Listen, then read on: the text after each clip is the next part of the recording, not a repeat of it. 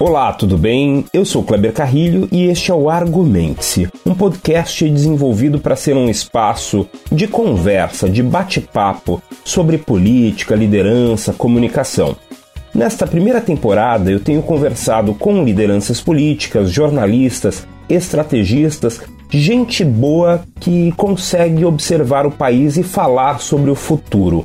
Um futuro que realmente às vezes parece um pouco instável, mas que com muita discussão e muita democracia a gente vai conseguir construir muito bem. Neste episódio, a minha conversa com Edinho Silva, Vadinho Silva tem um trabalho muito interessante no Partido dos Trabalhadores. Ele esteve presente desde os primeiros momentos do partido na cidade dele, em Araraquara, e de lá ele conseguiu ter uma relevância muito importante nacional no partido, inclusive chegando ao ministério, o ministério da ex-presidente Dilma. A gente falou sobre isso, sobre a presença dele no ministério e muito mais. Afinal, atualmente ele é prefeito de Araraquara e desenvolveu um trabalho muito interessante no enfrentamento à pandemia de Covid-19. Então, nossa conversa foi sobre democracia, Partido dos Trabalhadores, Covid-19, história recente do Brasil, os movimentos de junho de 2013, sobre o impeachment também. Então, é um, um bando de coisa interessante para a gente tentar entender um pouco mais deste cenário. Com vocês, a nossa conversa com o Edinho Silva.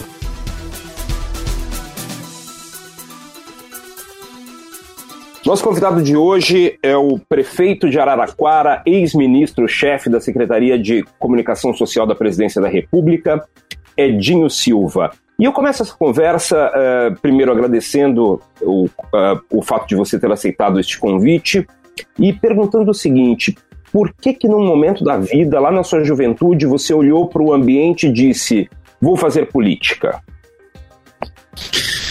Olha, Kleber, é, eu, eu te digo que não foi assim, né? É, foi um processo, né? Eu comecei a minha militância política nos movimentos da igreja, né? Eu tenho a minha origem é, na igreja católica, nos movimentos de juventude da igreja na época, pastoral da juventude, isso na década de 80 comunidades eclesiais de base, essa coisa toda, né? É, o, o auge ali da teologia da libertação, né? É, Leonardo Boff, Clodovis Boff, Frei Beto, enfim, todos os. É, Jorge Boran, enfim, tantos líderes católicos que é, formularam, né? Uma concepção, né? Uma interpretação teológica é, de compromisso social no exercício da fé, né? Você exercia a tua fé com um compromisso social, com compromisso de transformação da sociedade. E aquilo é, mexeu muito comigo. Eu sou de origem de igreja, né? Eu sou eu fui uma criança aquela que a mãe acordava de domingo de manhã, às seis da manhã, para ir na missa das sete, né? Então, eu tinha uma relação muito próxima com a igreja. É, minha família, né, o, o, o, turismo que eu, que eu tenho memória da minha família era ir na Aparecida do Norte, né? É, visitar a imagem de Aparecida, né? Então eu, eu, eu sempre tive uma relação muito estreita com, com, com a religião e, em um dado momento, é, no convívio com os grupos de jovens lá da minha comunidade, quando eu comecei a ter essa participação mais organizada em grupos de jovens, eu, eu sou criado numa região aqui em Araraquara que na época, né, se você pegar esse final da década de 70, começo de 80, era a periferia da periferia, não tinha transporte público, não tinha escola, não tinha ônibus, é, é, não tinha asfalto. É, pra você ter uma ideia, o posto de saúde dessa região, quem inaugurou fui eu como prefeito, depois que me elegi. Já em 2000. 2000. Pois, hein?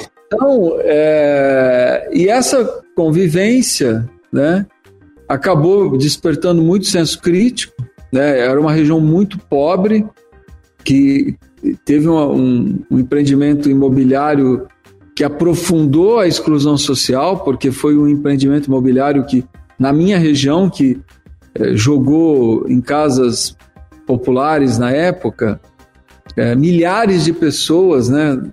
Meu bairro já era periferia. Além do meu bairro, enfim, e tudo aquilo, aquela realidade foi despertando em mim uma consciência de engajamento político, né? Depois eu, eu é, terminei o colegial. Nesse período aí eu fui coordenador de pastoral de juventude, fui coordenador diocesano né, da diocese toda aqui, que a Araraquara pertence à Diocese de São Carlos, né? É, da Pastoral da Juventude. Depois é, comecei a fazer direito, mas é, eu prestei dois vestibulares: direito e ciências sociais na Unesp de Araraquara. Direito era pago, é, que era a faculdade privada aqui da cidade, e as ciências sociais era faculdade pública. Eu entrei na Unesp, acabei é, optando por, por fazer ciências sociais na Unesp, aqui em Araraquara. Os dois cursos eram noturnos, né? Mas um era pago, o outro era gratuito. O que eu estudei para o vestibular, um, um, seminarista na época, amigo meu, né? Que mostra esse meu laço com a igreja, me emprestou umas apostilas de um sistema desses aí, de tantos que tem de, de cursinhos, e eu estudei naquela apostila e fui para o vestibular e entrei é, e tranquei o, o, direito e fui fazer ciências sociais e digo a você, Kleber, que eu não me arrependo em momento algum da minha vida, tive muita identidade com o curso, muita identidade.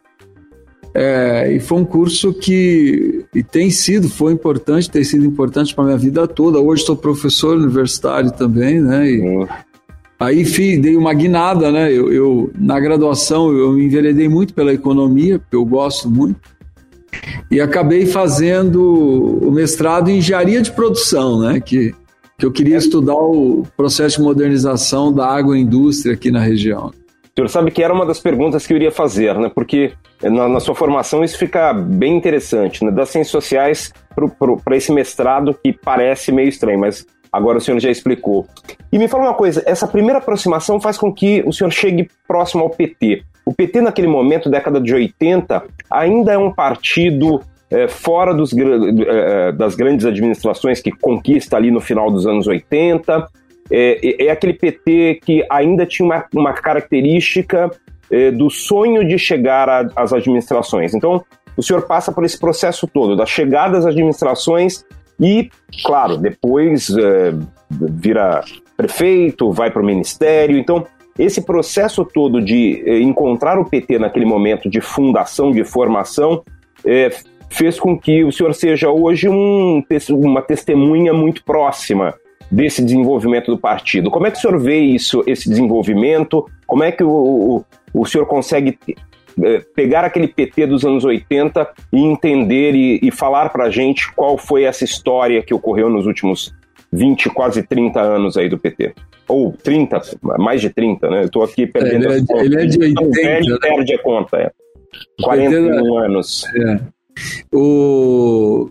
Então, é, mas a minha aproximação com o PT, na verdade, se deu depois que eu entrei na Unesp, né? Ah, tá. Eu sempre, é, eu, eu, eu, sempre trabalhei o dia todo e estudava à noite, então eu, eu não tive convivência nenhuma com o movimento estudantil. Muita gente acha zero, relação zero com o movimento estudantil. Inclusive, eu tinha é, uma certa resistência ao movimento estudantil, porque eu ficava, confessar a você, Kleber, eu ficava é, enfurecido porque é, eu era um estudante trabalhador e eu ficava louco que as coisas que o movimento estudantil organizava, organizava durante o dia. Eu pensava, pô, mas esse movimento estudantil não pensa no, no estudante trabalhador, porque nada que acontece na, na faculdade acontece é, para quem estuda à noite, né? Isso é tempo de libelu ainda? Não, é... não tinha. eu não estava tanto no interior, né? A Libelu é, ficou não, mas mais tinha, tinha, mas tinha, tinha, também, né? Tinha, tinha, tinha Libelu, principalmente aqui próximo em São Carlos tinha Libelu. Quando eu entro, é, eu, eu, né, eu sempre tive um pouco de resistência a essa coisa partidária, confesso aqui a você também, né? Aí quando eu entro na Unesp, em 84, 85 eu começo a cursar, você começa, é uma, imagina, é o processo de redemocratização do Brasil, uma efervescência absurda, né? Os partidos de esquerda se reorganizando, partidão saindo da clandestinidade, né? O, o PCdoB se reorganizando, saindo do MDB, aquelas coisas todas que aquele período da história te proporcionava. E, e aí vou dizer uma coisa a você também, uma confissão. Eu, eu me aproximo do PT, é claro, na universidade, mas muito em função do Lula, cara. Eu, eu, eu digo para todo ah, mundo tá. que, eu, que é, eu sou primeiro lulista e depois me torno petista, porque é, como eu era um, um jovem de periferia, é, meu pai e minha mãe sem escolaridade nenhuma, meu pai terceiro ano de escola, minha mãe quarta série, minha mãe lavadeira de um hotel, meu pai era porteiro desse mesmo hotel, a gente morava na casa do dono do hotel, que cedia a casa para nós. Então a minha família era muito pobre, né? E aquela coisa do Lula, da figura do trabalhador, né, do, do, do operário que se torna liderança, aquilo era uma coisa fascinante, né? Para mim que que vinha da periferia, de uma família pobre. E eu começo a prestar primeiro atenção no Lula. O Lula me atrai muito assim. O que, que é esse cara que fala em nome dos trabalhadores, né? Que erra português. Que... Eu, eu, aquilo era quase que um, um, um fetiche para mim, assim, né? Porra, quem é esse cara? Né? E eu começo a tentar entender o Lula.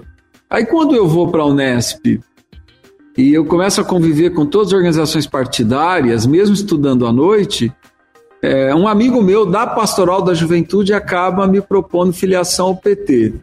A gente tinha uma organização muito forte na igreja, né? muito forte de juventude.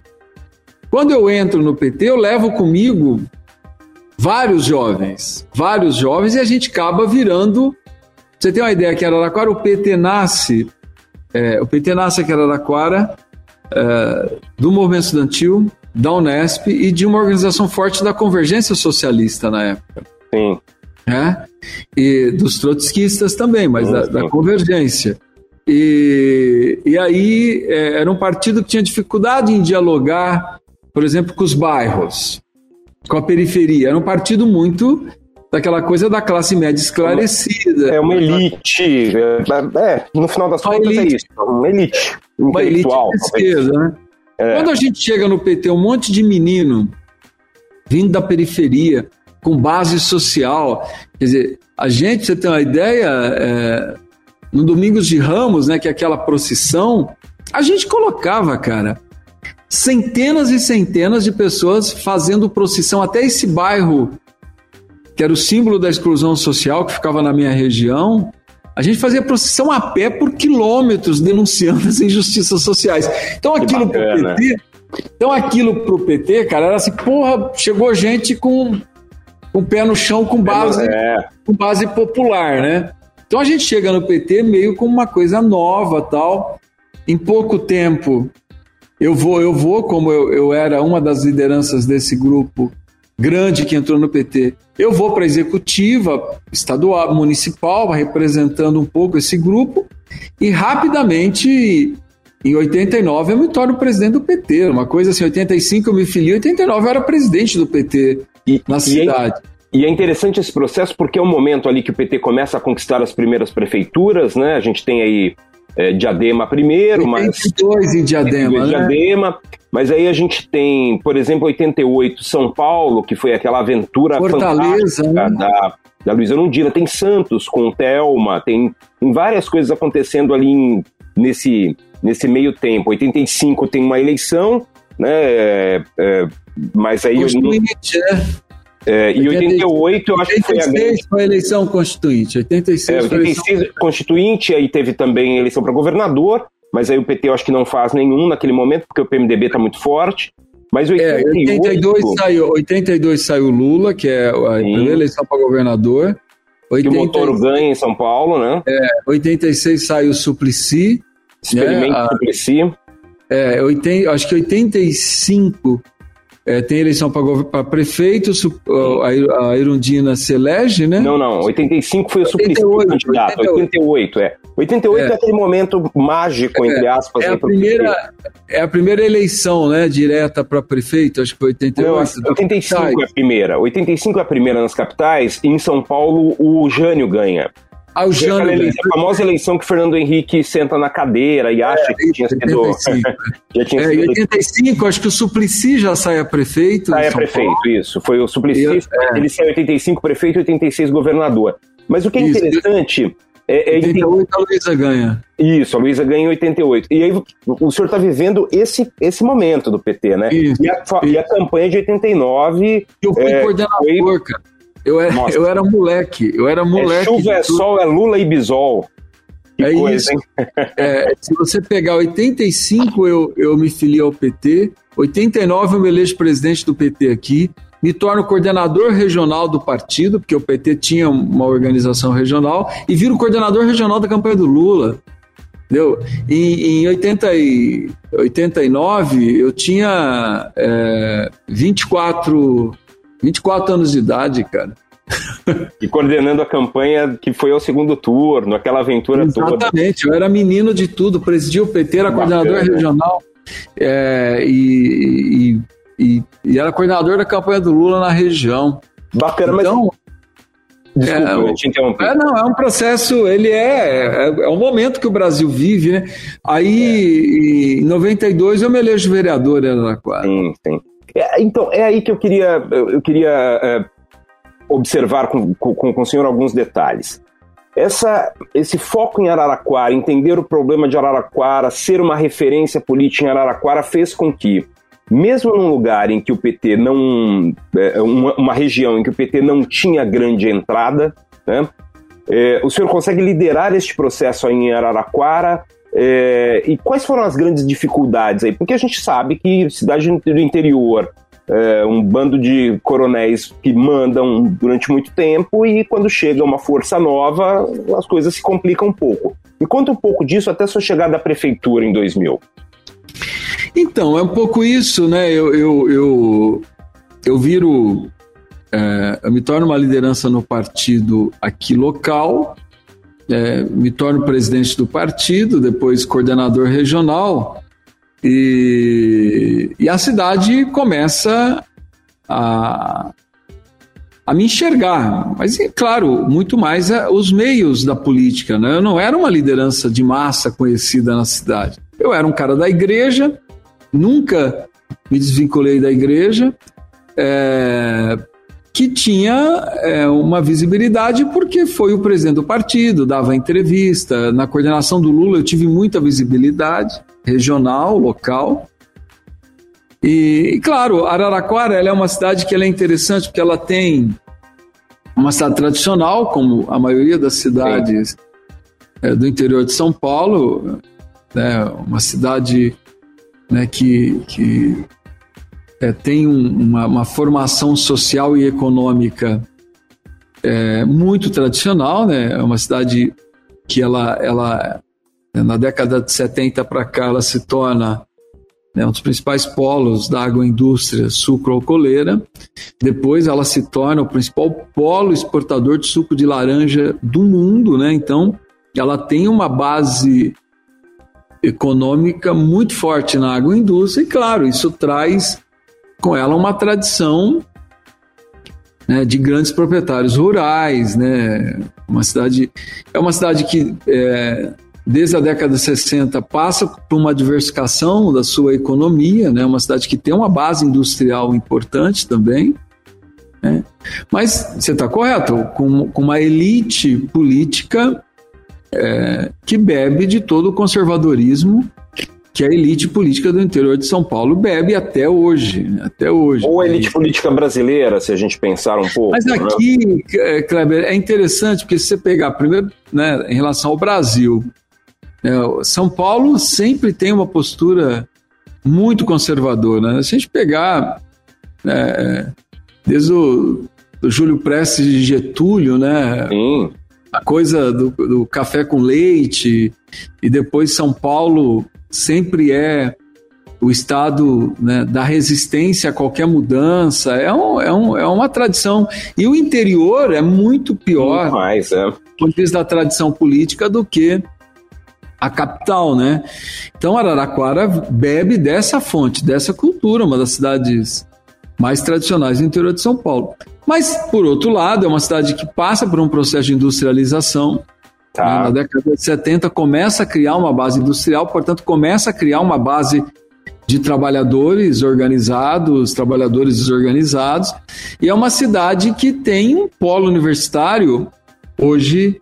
Sim. Não, mas se você pegar década de 60, 70, a Unesp tem quatro campos em Araraquara. Então. É. é. tem farmácia, tem odonto, tem química, que é o instituto mais novo, a farmácia é centenária, e tem letras. Então você tem uma massa universitária, uma massa crítica de professores universitários e tudo. Então, uma cidade que também começa a ter uma formulação mais crítica, né? É, começa a ter uma disputa de concepção é, de hegemonia, de pensamento hegemônico. E é bem interessante isso, né? É uma cidade que, é, na década de 70, um único candidato no MDB derrota, quando você tinha sublegenda, três candidatos da Arena. Então você percebe que é uma, cidade, é. é uma cidade que começa a criar uma cultura também um pouco. De oposição de esquerda, entre aspas, de, aí, né? de progressismo, né? Digamos Sim, que tinha uma vertente é de progressismo. O PT, em 82, elege vereador, o partido tinha pouquíssimos vereadores no estado de São Paulo. Aqui tinha um vereador eleito pela Convergência, um Nossa. trotskista na época. É, isso e é. que teve e cumpriu dois mandatos, só de, deixou de ser vereador quando eu me elejo em, em 92. Bacana. Então, essa mudança de base social que o PT de Araraquara faz, que ele ele era um partido universitário e ele começa a migrar um pouco para você entender para esse diálogo com os bairros, com a periferia, é, com os sem direitos, aquela coisa. Ele sai da academia, que é importante, até hoje o partido aqui tem uma vertente importante na academia, mas é, digamos que o partido, quando a gente, esse movimento de igreja entra, ele, ele faz uma mudança em base social. Nessa época também, muitos sindicalistas entrando no PT, muitos militantes do PT criando sindicatos. Então, sim, sim. o partido dá uma diversificada e, claro, é, na Câmara, é, sem dúvida alguma, que eu, além né, de, de, de dialogar com a base petista, eu comecei a tentar dialogar com outros setores que o PT tinha uma dificuldade maior. Né? Perfeito, é aí que eu quero chegar. É neste momento, então, e eu gosto muito de fazer esse paralelo, porque também é o que está acontecendo no PT no Brasil. Né? O senhor está passando por isso aí, e o PT no Brasil também começa a criar essa característica de sentar para conversar com quem, num momento anterior, poderia estar do outro lado. Né? E, e é, é, bacana que é, esses dois mandatos que o senhor cumpre aí até 2008 já é o PT chegando à presidência da República, logo depois da sua, uh, uh, da sua posse para o primeiro mandato, tem a, a, a, eleição de 2002, o ex-presidente Lula é eleito, há uma, uma aproximação do PT com essas outras forças. É, como é que você enxerga aí a questão da identidade? E, e, e é isso que, eu, que é interessante nessa história o PT perde um pouco dessa identidade inicial ao se aproximar dessas outras forças. É, isso era necessário naquele momento, senão não haveria possibilidade de se chegar ao poder. Eu queria saber como é que o senhor enxerga esse cenário todo. Olha, eu penso que o, o partido, é, o PT nasce vocacionado ao poder, né? Se a gente pegar o momento histórico que o PT nasce, né, que é o fim da ditadura militar, que é o esgotamento de um modelo, claro que o partido nasce com uma vocação ao poder. Sim. Ninguém tem a dúvida em relação a isso. E o partido vai Não amadurecer. Era um partido com característica legislativa, como acontece com alguns, talvez os partidos comunistas, que tem essa característica mais de, do, do legislativo e tal. Não, o PT nasce com intenção executiva também, né? É isso, e, e ele nasce é, para disputar projeto na sociedade. Né? Ele vai amadurecendo, é claro que ele amadurece isso ao longo do tempo. Né? Acho que em 89 é a primeira vez que o partido se vê obrigado a discutir Brasil, né? a entender o Brasil e formular sobre o Brasil. É, claro, depois as duas eleições, 94 e 98, o partido entende né, que se ele não ampliasse, dificilmente ele, ele chegaria ao poder e ele começa a construir um projeto de país que vai além só da concepção das políticas sociais para os trabalhadores e para os setores mais excluídos. Ele não abre mão disso, mas ele também começa a discutir a situação é, do desenvolvimento econômico, do papel do, do, do empresariado, ele começa a discutir o sistema financeiro, ele começa a desenhar um projeto de país que fosse viável, que não fosse só né, de, de, de agitação e divulgação, né, pegando os conceitos da esquerda tradicional, é. mas que também agitação fosse e propaganda, propaganda e que fosse também um projeto de país, que ele pudesse discutir com, a, com o povo brasileiro o que ele pensa do Brasil e o que ele quer para o Brasil. Né? E claro, é, o partido entende que se ele não ampliasse, ele não conseguiria é, fazer com que esse projeto fosse compreendido sequer é, por outros setores sociais que é, formariam a maioria que daria ao partido a chance de governar o país. Né? Então, é um processo de amadurecimento de um partido vocacionado ao poder. Né? É, eu posso ser irresponsável aqui e dizer que é um caminho ao centro, ok? E isso, esse caminho ao centro garante a possibilidade e o sucesso de um primeiro mandato, do, do seu, dos seus mandatos, por exemplo, em Araraquara, do primeiro, do segundo mandato do ex-presidente Lula, da eleição da presidenta Dilma. Todo esse processo ocorre é, de forma muito controlada, porque o partido sabia o que estava fazendo, ninguém é, fez isso sem planejamento, sem uma estrutura, sem saber o que estava fazendo. É, Agora, como, é claro que a gente, é, até por motivo de tempo, pode reduzir um pouco aqui. Quando é que o senhor vê que é, o fato de ter trazido algumas forças para dentro do poder, para proximidade com o poder, isso faz com que haja uma instabilidade no projeto do PT? Então, é, eu não sei se essa contradição existe dessa forma. Tá. Claro que toda vez que o partido vem ao centro. Claro que, é, fazendo um paralelo, como que um, um vereador né, dos setores populares ganha uma prefeitura de uma cidade conservadora como Araraquara. Claro que também, se você for fazer um paralelo, aqui também tem um esgotamento de um projeto de elite. Sim. Né? A elite política é, vive um esgotamento de projeto, ela se fragmenta, né, e nessa fragmentação eu apareço com uma novidade também com uma proposta é, de diálogo, né, de muito diálogo com a sociedade, dialogando com todo mundo, conversando com todo mundo e sinalizando mudanças, mas sem rupturas. Né? Eu Sim. penso que o PT faz o mesmo movimento, ele sinaliza mudanças diante de um esgotamento é, que o Brasil vivia. Né? Claro, a gente vivia, é inegável, um processo de estabilização da moeda, né? de, de combate ao processo inflacionário e tudo mais, que foram, foi talvez os principais legados do governo Fernando Henrique Cardoso. Mas e, isso claro, não era suficiente, né?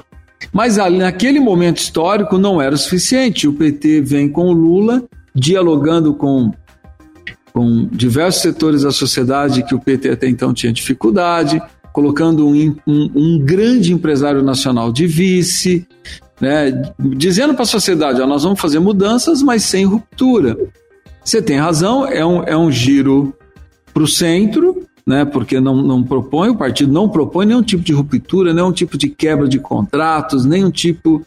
É, não, vai, não ia deixar de honrar seus compromissos externos, nada disso o, o partido defende, né? Aquela é. coisa fora FMI, aquilo saiu do nosso programa, né? O contrário, nós vamos pagar o FMI, pagamos e zeramos todos os, os débitos, enfim. É um, é um, é, é, o partido propõe estabilização econômica, é, aumento das reservas, lastreamento do real, tudo aquilo que o mercado aprova e diz sim. Então Lula se elege girando ao centro, mas eu não sei se essa contradição ela existe, né? Eu penso que né, o, a crise que o PT enfrenta é, é uma crise que ela é originária, na minha opinião, né? É, de não interpretação. Né? O Brasil viveu um momento de crescimento econômico, de inclusão social, né? de, de, de garantir aos setores populares né? avanços né? É, inquestionáveis, inquestionáveis, né?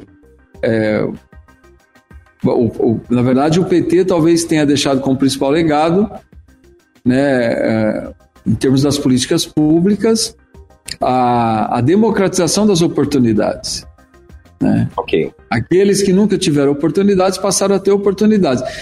Claro, é, o partido talvez não interpretou algo que vinha se formando na sociedade brasileira, que era um questionamento frontal ao modelo político.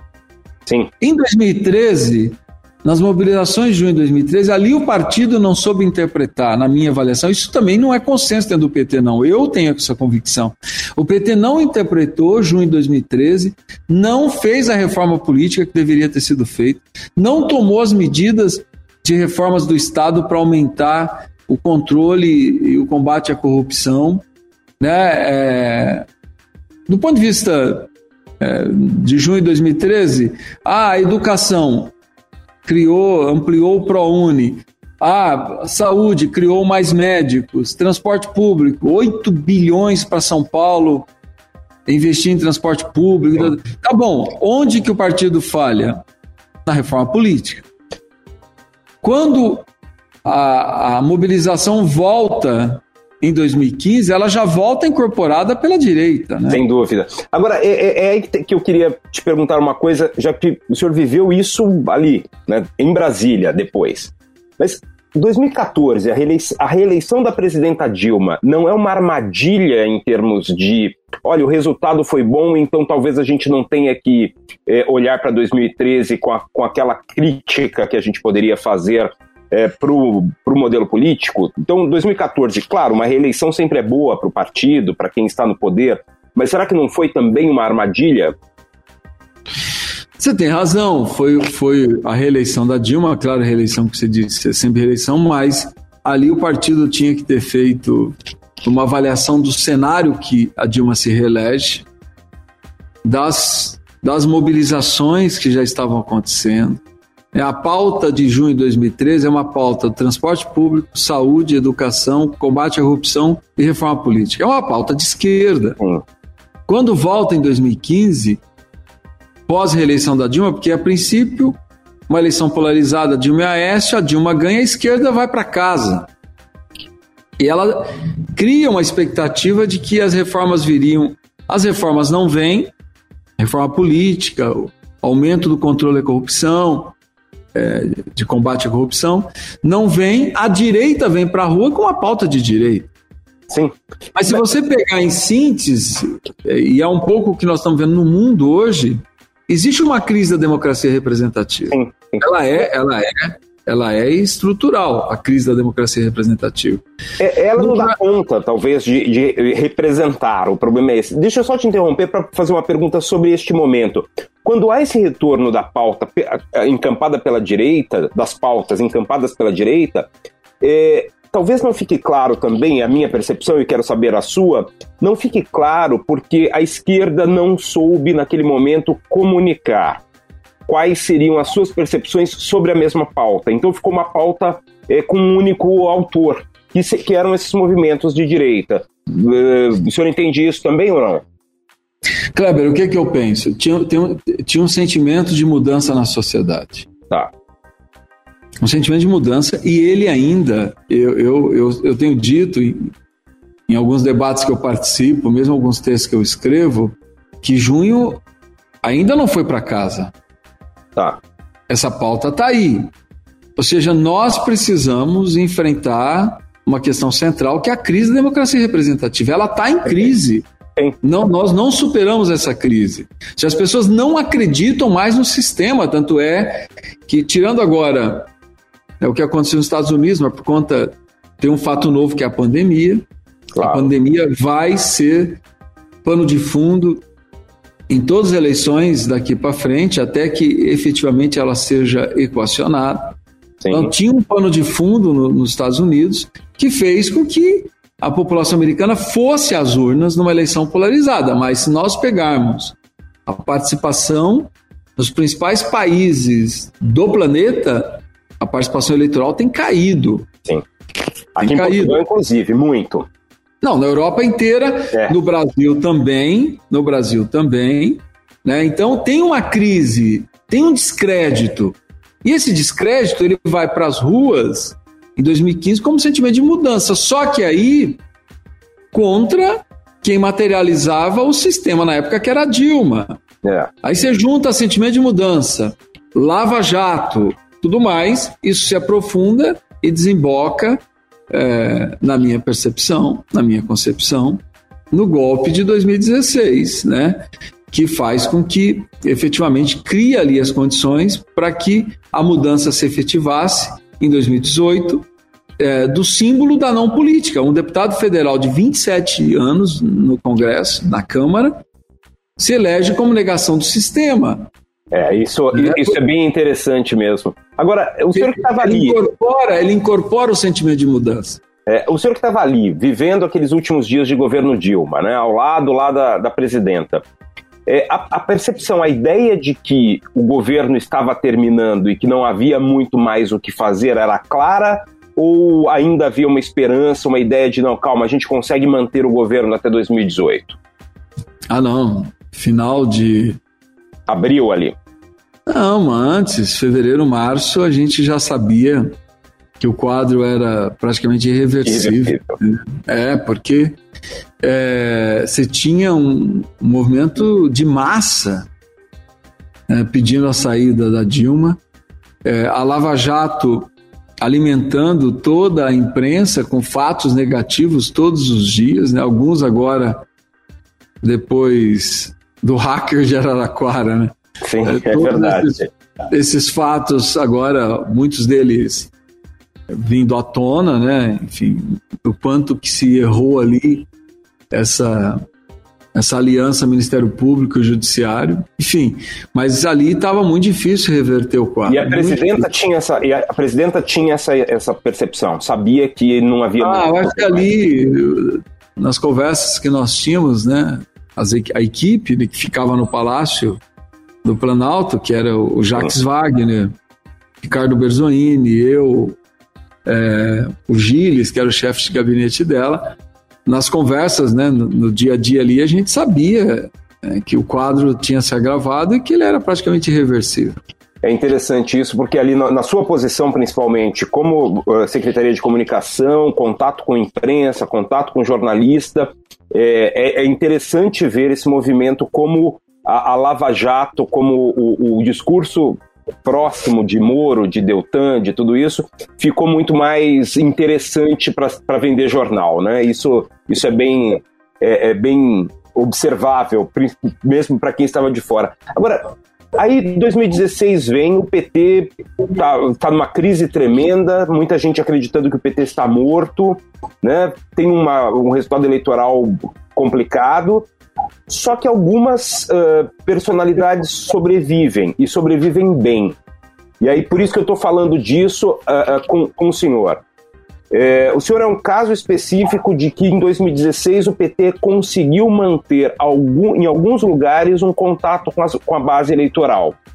Que segredo é esse e como é que vocês tentam levar, e eu acredito que estejam tentando isso, levar isso para o partido nacionalmente de novo para conseguir encampar os, os anseios dessa população que também não foi atendida pela guinada direita? Olha, em 2016, é, eu tinha uma, uma concepção, claro que ela não era unânime, né? Que nós deveríamos, todas as lideranças do PT que tivesse qualquer possibilidade deveria disputar as eleições. Eu não tinha nenhuma dúvida disso, que nós deveríamos usar as eleições para conversar com a sociedade, né? E então eu, eu respeito. Naquele momento, muita gente saiu do PT já havia saído em 2015 para disputar as eleições por outros partidos, porque achavam isso que o PT tinha acabado. Outras lideranças não saíram do PT, mas se recusaram a, a disputar as eleições de 2016. É, e eu me coloquei à disposição, sabia que era uma eleição muito difícil, muito difícil. Eu tinha sido, além de toda a crise do partido, eu tinha sido coordenador financeiro da campanha da presidenta hum. Dilma. Eu ainda tinha o fator de denúncias e mais denúncias é, contra a campanha da presidenta Dilma. Claro, nenhuma delas vigorou, ao contrário, né?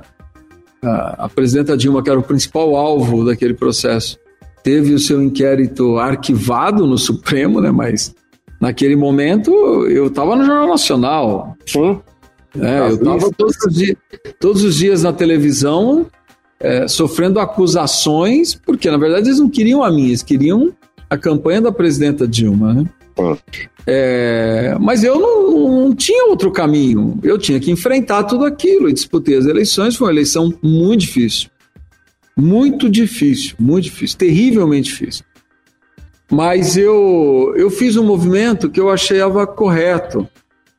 Né? É, eu fui, é, claro, aqui em Araraquara a televisão tem muita importância, o rádio tem muita importância, as redes sociais em 2016 também tiveram muita importância. Sim. Mas eu utilizei uma estratégia que foi reuniões em bairros conversando com a população.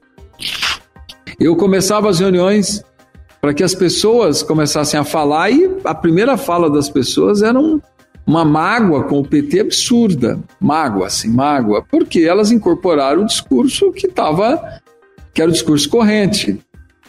E eu sempre usava, fazia argumentação e depois falava do meu programa como prefeito, porque Perfeito. eu precisava dizer o que eu queria fazer em Araraquara. E eu penso que isso deu certo, né? Que é você deixar que a população fale, questione. Eu falo, vocês podem falar o que vocês quiserem aqui, vocês podem questionar o que vocês quiserem. E as pessoas ficavam meio assim, mas depois vinha, né? Ah, porque não dá mais para defender o PT, porque eu não posso mais ir na, no final de semana na casa do meu irmão, eu não posso mais abrir minha boca no meu local de trabalho. Ou seja, o eleitor do PT estava sendo massacrado naquele período. Né? E eu dizia: olha, gente, é, o único erro que o partido cometeu foi não ter feito, eu dizia isso, não ter feito a, a reforma do sistema eleitoral, nós adotamos o mesmo sistema de financiamento político, esse foi nosso erro, quero me desculpar com vocês por isso, ah, mas é o partido que também criou o ProUni, criou Minha Casa Minha Vida, cara, e todo mundo, essas marcas são muito fortes. E, você, e o senhor acha que então essa, quando dizem que o PT precisa fazer uma autocrítica, na verdade essa autocrítica, mais do que para a imprensa. É uma autocrítica que tem que ser com a base, com as pessoas que ajudaram o PT a ser construído lá nos anos 80. E eu pergunto isso, até eu vou, eu vou falar um pouco sobre uma experiência pessoal. Eu cresci em Sapopemba. Sapopemba é zona leste de São Paulo, onde o PT tinha uma cobertura enorme nos anos 80, com as comunidades eclesiais de base, com tudo isso. E uma vizinha da minha mãe, muito petista, historicamente petista. Em 2016, eu passo na frente da casa dela e está lá uma placa do Dória para prefeito. Quando eu vejo essa placa do Dória para prefeito, eu, a, aquilo representa muito claramente o PT perdeu contato com essas pessoas. Em algum momento perdeu contato. É, essa autocrítica, então, tem que ser sentar com a dona Margarida, com a dona Maria, com a dona Joana e falar: olha, erramos, erramos aqui e queremos corrigir. Mas isso dá para fazer no Brasil inteiro? Cara, é, esse negócio não é tranquilo dentro do PT. É, eu já falei isso várias vezes. Eu não estou dizendo que. É, eu não acho que a minha verdade é a verdade de todos, né? Mas essa é a verdade que eu, que eu enfrentei em Araraquara. Sim. E isso tudo que eu estou dizendo foi importante, porque quando você fala, olha, tudo bem, o PT errou, e é verdade, nós não podemos dizer que o partido não errou a não fazer reforma política. Ele errou a não reformar o modelo eleitoral, a manter o modelo de financiamento empresarial. Claro que nós erramos.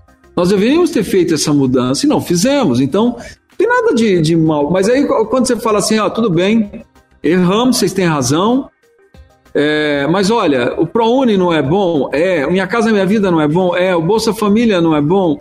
É. O Ciência Sem Fronteira não é legal? É. Ah, porque a minha vizinha, é, a filha dela se inscreveu. Cara, todos os programas, todos as, os, os programas emblemáticos, as bandeiras do PT, isso é muito forte no imaginário das pessoas. Sim. a coisa do emprego, da renda tal. Quando você fala isso, as pessoas falam assim, ó, oh, gente, todo mundo, eu falava isso, eu, eu criei tipo um, um roteirinho, eu falava, ah, tudo bem, ó, erramos também, acertamos, todo mundo na vida erra e acerta, mas eu quero que vocês reconheçam tudo que o PT fez também. Agora eu quero discutir aqui a minha proposta para Araraquara. Cara, eu desarmava o povo. Sim. Eu desarmava o povo, isso é inegável, isso é inegável. Eu desarmava o povo. Se isso pode ser replicado nacionalmente, se isso vai ser feito, eu não sei. Eu estou dizendo que as pessoas perguntam: meu, como que você se elegeu em Araraquara? Eu falo: olha, eu me elegi conversando com o povo. E se reelegeu, né? O que é mais interessante ainda. Claro, é, é não gastava tempo da televisão com isso, porque a televisão é, a gente tem que a gente tem que saber que cada modal na campanha cumpre Sim, um papel. A minha televisão era programa de governo, programa de governo. Claro, claro. O, o, o, rádio era, era reforçar, principalmente para o público que ouve rádio. E a internet, diálogo com a juventude e assim por diante. Perfeito. Né? É, mas é, naquele momento, 2016, hoje é, a minha mãe de 78 anos tem Facebook. É. Né? Se popularizou muito, né? Então, então é, mas é um pouco isso. Agora, agora, se isso é é um, né, um placebo, eu não sei se é, se vai resolver os nossos problemas. Eu estou dizendo da experiência que eu vivi em Araraquara, de muito diálogo, muito diálogo com a comunidade. Fiz campanha. Cara, eu, eu vou lembrar aqui, estou tentando lembrar, desde a hora que a gente começou a conversar, mas eu vou. Se não é 47, é 48 plenárias desse tipo eu fiz. Olha lá. É, o problema é que é muita saliva, né? E nem sempre. E, e, Mas e eu fazia, eu, eu, eu organizei, eu fazia quase uma por dia. Sim. Entendeu? Às vezes, quando tinha alguma debate, essas coisas, eu falei, mas eu todo dia à noite eu estava numa região da cidade conversando. Conversando. E, e na casa das pessoas. Perfeito. É, é, Kleber, é, é, muito interessante que aí, é, por exemplo, essa, a primeira que eu fiz, que eu percebi que tinha esse caminho, porque eu fui fazer, eu lancei minha campanha fazendo uma plenária para debater problema de governo num bairro, que a gente, nós sempre tivemos muita base social, nós, o governo, Sim. 2000, 2008, PT. Cara, eu cheguei naquele bairro, a, a, periferia tem muito disso, as áreas de lazer, né? Até foi um cara que tinha uma área de lazer, cedeu para nós. Assim, um lugar grande. Vamos, Pararaquara devia ter mais de 200 pessoas lá. Cara, eu senti uma frieza. Eu falava do plano de governo, as pessoas olhando para cima, por lá. Falei, cara, tá alguma coisa errada, aqui tá errado. Aí, a segunda, nós fizemos na casa de um cara, também aqui na, na zona norte de Araraquara, Sim, cara, muito liderança. O, o, o padre tava, o pastor tava. O cara levantou o portão, aquele portão basculante, e a gente até no meio da rua. Nesse dia, eu senti as pessoas cumprimentando e não olhando nos meus olhos, cara. Eu hum. falei alguma coisa. Aí eu peguei e falei, sabe uma coisa, eu vou fazer um teste. Aí o pastor falou, o padre falou, o dono da casa. Falei, a gente fala uma coisa pra vocês, eu não vou falar não. Eu quero que vocês comecem a falar e vocês podem perguntar o que vocês quiserem para mim. Ficou um silêncio. Eu falei, olha, gente, pergunte o que vocês quiserem para mim. Pode falar o que vocês quiserem. Aí, cara, eu lembro da cena até hoje. Um senhorzinho levou. Depois eu fui ver, ele até, ele até carteiro, levantou o braço e cacete no PT. Hum. É uma outra menina do lado, cacete no PT. Uma outra mulher, eu falei, opa, descobri. O caminho é esse. Aí todo mundo começou a falar mal do PT, falar mal é, do quanto que estavam reclamando, né, do quanto estavam sofrendo em serem petistas, eu falei, opa, é isso. é isso. Aí eu voltei naquele bairro, passou umas duas semanas, é eu voltei naquele bairro. Cara, mudou o quadro. Aí eu falei assim, é isso aqui, eu vou deixar o povo falar, eu vou apanhar em toda a reunião, e vou te dizer, olha, 648, 46, 47, tentando lembrar aqui, eu acho que umas 4, 5 só o povo não começou batendo. Mas ainda foi lá para o final da campanha, que eu, eu, já tinha crescido muito. Sim. As pessoas então estavam meio com esse sentimento que eu ia ganhar, ninguém mais queria nem discutir PT, queria discutir o que ia fazer no bairro, a deficiência. Mas as primeiras, cara, foi porrada pra valer. Legal. Agora, só para terminar, que eu sei que seu horário também está complicado, é, chega então o governo Bolsonaro, aparece a pandemia, ocasiona todo esse estresse no país e, quando a gente olha para o cenário todo, neste momento, Araraquara é uma referência. Um, número enorme de mortes, um lockdown sério, uma coisa é, é, que transparece inclusive para o mundo, né? Olha, Araraquara conseguiu fazer aqui algo diferente. E, naturalmente, isso se relaciona a uma administração petista que pode ser aproveitada para ser essa referência para o país. Como é que você vê isso? É, isso é um, um espaço para talvez é, haver uma possibilidade de, de Araraquara entregar o candidato a governador do PT no ano que vem? É, ser esse espelho para o Brasil? Como é, que você, como é que o senhor enxerga neste momento isso? Olha, Kleber, é, eu, eu, sempre digo que não tem um manual para você enfrentar uma pandemia, né? Esse manual, quando eu fui reeleito, ele não veio junto na posse, né? Veio a lei orgânica, a Constituição Federal, estadual, e não veio o manual de como enfrentar a pandemia. Então, cara, nós fomos construindo um caminho. Nós fomos construindo um caminho desde 2020 é, qual foi o caminho? Nós criamos um comitê científico aqui, com os professores da Faculdade de Medicina local, com a Unesp. A Unesp tem tido um papel muito importante, com a Faculdade de Saúde Pública da USP, que tem um campus, um, tem uma unidade avançada aqui. É, pesquisadores que a gente chama para conversar tal pesquisadores de SARS, chamamos até a Organização Mundial de Saúde, vamos criando um senso crítico sobre a pandemia e o que fazer para enfrentá-la. E criamos um comitê de contingenciamento que se reúne todos os dias, literalmente todos os dias. Né? e soltamos aqui diariamente o boletim que a secretária da Saúde, Helena Onaim, ela lê é, divulga os dados, seja Natal, Ano Novo, não tem. Nós estamos tá presentes. Feriado. Conversando com a população e divulgando os dados. E é, abrimos o hospital de campanha, criamos unidade de retaguarda, criamos um centro é, de triagem só de paciente é, sintomático, é, ampliamos unidades de testagem para os bairros, equipe de monitoramento de telemedicina, equipe é, de, de consulta domiciliar, enfim, criamos uma estrutura, equipes de bloqueio para o paciente, para fiscalizar o paciente positivado. Isso funcionou muito em 2020. Araraquara foi a menor letalidade do estado de São Paulo, cidade com mais de 100 mil habitantes, e a terceira do Brasil. Vem 2021, última semana de janeiro, nós notamos um crescimento muito importante na média móvel diária de contaminados. Remetemos as amostras para o Instituto de Medicina Tropical da USP e a devolutiva foi: Araraquara tem a P1, a mutação brasileira do coronavírus, a cepa de Manaus e essa cepa muito agressiva, circulando, circulando, contaminando, contaminando. É, colocamos Araraquara em fase, na fase vermelha do plano de São Paulo, que é restritiva, a curva não caía. O comitê científico dizia: olha, nem se você triplicar leite você vai dar conta dessa curva do jeito que ela está. O que, que vocês é, sugerem? Olha, tem que fechar tudo que gera aglomeração, e fizemos. Retiramos transporte público de circulação, fechamos nos primeiros dias supermercados e, claro, é um remédio amargo, terrivelmente amargo, mas que surte efeitos. Araraquara tem alcançado resultados importantes. Derrubamos a média móvel de contaminados, derrubamos óbitos, derrubamos é, os números de pacientes em quarentena. Araraquara está já há mais de dois meses sem pacientes esperando leito. Araraquara não tem fila de internação. Se nós tirarmos os pacientes da região, só os pacientes de Araraquara, nós temos 50% de ocupação de leito de UTI só, é um pouco mais de 20% de enfermaria, ou seja, a cidade respondeu. Qual é o desafio agora? É como retornar um pouco que Sim. Portugal está vivendo aí.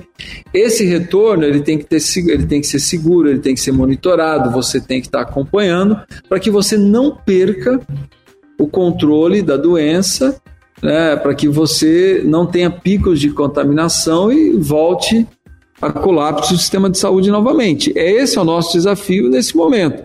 Agora, eu fiz efetivamente aquilo que a ciência pede para fazer, aquilo que a medicina diz que é o correto você fazer.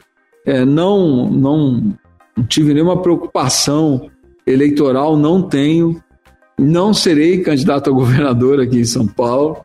É, meu maior desafio é fazer com que Araraquara supere esse momento e que possamos né, fazer gestão sobre a pandemia, porque eu não sei se a pandemia vai passar. Eu não sei é, qual o impacto das novas variantes. Nós sabemos que hoje, se o Brasil quiser enfrentar a pandemia, tem que ter vacinação em massa, que nós não temos. Se você não tem vacinação em massa, você tem que ter distanciamento social. Né? É, a instabilidade econômica que o Brasil vive ela é brutal por conta da pandemia. Sim. Nós só teremos estabilidade para o retomada do crescimento econômico se nós tivermos gestão sobre a pandemia. Né? Então, essa contradição entre vida e economia é uma mentira. Né? A economia vai voltar a crescer se nós tivermos governabilidade sobre a pandemia. Nós temos que ter governabilidade. Se a governabilidade sobre a pandemia existir, naturalmente os investidores vão voltar a, a, a mobilizar os seus ativos, a investir nesse ambiente que o Brasil está hoje, e claro que é muito Perfeito. Prefeito, muito interessante. Acho que é, é, a gente consegue ter uma ideia clara aqui de como uh, conversar com a ciência, conversar com quem é, sabe de forma um pouco mais clara como lidar com essa pandemia tem sido a saída. E não foi a saída que o governo federal decidiu. Essa pandemia vai custar, na sua percepção, a reeleição do presidente Bolsonaro? E essa é uma chance de uma de um retorno do PT ao, à presidência da República? Como é que o senhor vê?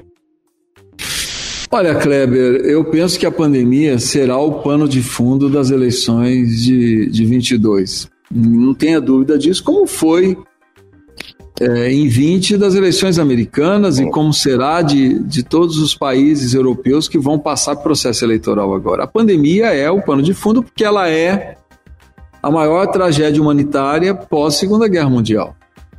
Não tem nenhuma tragédia humanitária que envolva o planeta inteiro é, pós Segunda Guerra Mundial maior que a pandemia de Covid-19. Então, claro que esse debate será o debate de fundo, será o pano de fundo né, das eleições de 22. E claro que o governo Bolsonaro pagará o preço do negacionismo, né, da negligência, da omissão, de não ter tomado as medidas necessárias para que vidas brasileiras fossem salvas. Né? E claro que numa eleição polarizada, se o presidente Lula for o candidato, nessa eleição polarizada, o presidente Lula é um candidato forte, muito forte, é, como alternativa ao Bolsonaro. Claro, você terá ou vão tentar se viabilizar outras candidaturas de centro, mas eu não acredito numa eleição polarizada que haja muito espaço para o centro. Espaço há, mas não muito. O centro só vai crescer se o Bolsonaro encolher muito, né? se ele desidratar a tal ponto que abra espaço para o centro crescer. Né? Mas eh, até agora tudo está desenhado, é uma eleição muito polarizada, de disputa de projetos e com a pandemia sendo o pano de fundo. É, o ex-presidente Lula não vai ser o candidato desse centro? Eu, na, no, no, na geografia política brasileira, ele não será o candidato do centro, ele será o candidato da centro-esquerda. O Bolsonaro será o candidato da direita. Eu acho que o, o que sobra para ele é ser o candidato da direita, dessa direita que se legitimou com o governo Bolsonaro, né, que criou a identidade do governo Bolsonaro. E tem aí um espaço do centro, Né? Se o Bolsonaro desidratar, claro que esse candidato de centro poderá crescer para centro-direita. Né? É, se o Bolsonaro não desidratar, terá um espaço de centro e vai ganhar as eleições quem conversar com esse centro. Eu, quando vejo o ex-presidente Lula conversando com Lisboa, um economista, eu acredito muito que essa centro-direita chega perto dele, dependendo do discurso. E aí a gente teria ou, talvez uma aliança parecida com a reeleição em 2006. Mas aí é uma, uma tentativa de adivinhação muito distante. Prefeito, muito obrigado pela conversa. Eu quero agradecer por esse tempo todo, tá além do que estava previsto no, na agenda original. E quero que, é, antes da gente terminar, o senhor indique um livro, um filme, aquela obviedade que toda entrevista, toda conversa termina, né? Um livro, um filme, alguma coisa para as pessoas que querem fazer política, olham para o senhor e falam: o Edinho Silva é a minha referência. Deixa eu ler o que ele lê, deixa eu ver o que ele vê, deixa eu me inspirar nas coisas que ele se inspira para fazer política. E aí, o que você indicaria? Cara, é, Puta, é, é, é, muita coisa que, eu, que tem me impactado. Eu, eu vi um filme que eu tenho indicado para todo mundo, que é Filhos de Istambul, que é um filme. Nossa. Tá na Netflix. Né? Tá na Netflix. É... Cara, eu, eu, eu, tenho lido, eu sou o tipo do cara que lê vários livros ao mesmo tempo, né? É, eu ganhei um livro dos meus filhos que eu tenho, tô lendo, que é a, a biografia do Cruyff, a autobiografia do Cruyff, é muito Uau. legal de se ler. Eu tenho aquele o Pastor Henrique, inclusive é uma liderança do PSOL, A Revolução do Amor é outro livro que eu já li é, umas três vezes esse livro. É um livro assim. Eu quero um dia, inclusive, conhecer o Henrique. Acho ele uma figura lindíssima, lindíssima, lindíssima. É, e, e, comecei a reler, é, e aí eu já tinha lido né, o, o Lira Neto, que é a, a biografia do Getúlio, né? Eu, eu já li, li uh, em 2014, 2015, e estou relendo para algumas coisas ali, são bem interessantes para a gente, inclusive, entender o Brasil e entender o papel de São Paulo né, é, é naquele é momento da história brasileira. A biografia ah, do Lira Neto. É, é... Eu estou tentando lembrar o, o nome do livro do Cruyff, não, não tô lembrando, mas é a biografia, do, a autobiografia do Cruyff, é muito legal. Bacana. É, esse livro, Revolução do Amor, do Pastor Henrique, vale muito a pena tá. ser lido. É um livrinho, você senta num domingo, assim, que você tiver no pique, você, você lê ele. E ué, outro filme que eu vi esse final de semana é o Tigre Branco, né? Que é uma produção oh, Fantástico, fantástico. Fantástico, fantástico. É. Enfim, tem muita coisa legal aí. Vou fazer uma consideração sobre a, a releitura do Lira. É, reler Getúlio nesse momento tem a ver com as aspirações políticas, tem a ver com a, aprender um pouco com Getúlio para chegar a, a, voos mais altos. entender, é para entender o poder de conspiração brasileiro. o Brasil é um país que conspira muito. Muito, é.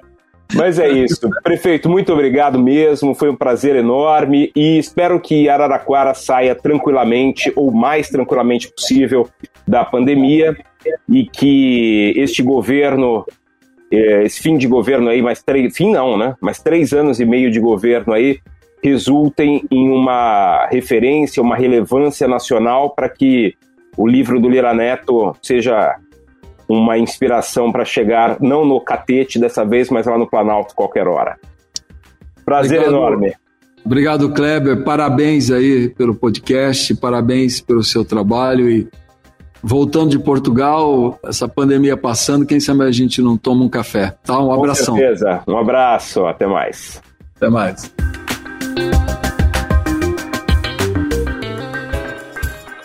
Então, pessoal, essa foi a nossa conversa com o Edinho Silva. Eu espero que vocês tenham gostado, principalmente porque é uma visão diferente daquilo que a imprensa conta quando a gente observa, ouve, conversa com alguém que esteve presente nos fatos históricos, como, por exemplo, o impeachment da ex-presidente Dilma. Também é interessante notar como ele vê o futuro da nossa democracia e o futuro do partido em que ele está, o Partido dos Trabalhadores.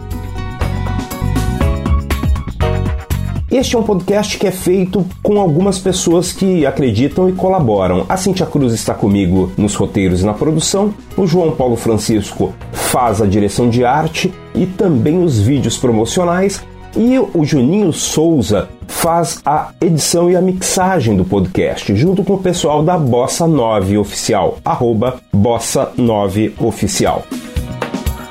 Eu espero que vocês tenham gostado, espero que vocês possam sugerir, criticar, comentar este podcast e todos os outros episódios desta temporada, mandando mensagens para Kleber Carrilho no Instagram ou no Twitter. Ok? Espero que vocês então tenham gostado e estejam comigo no próximo episódio. Um grande abraço!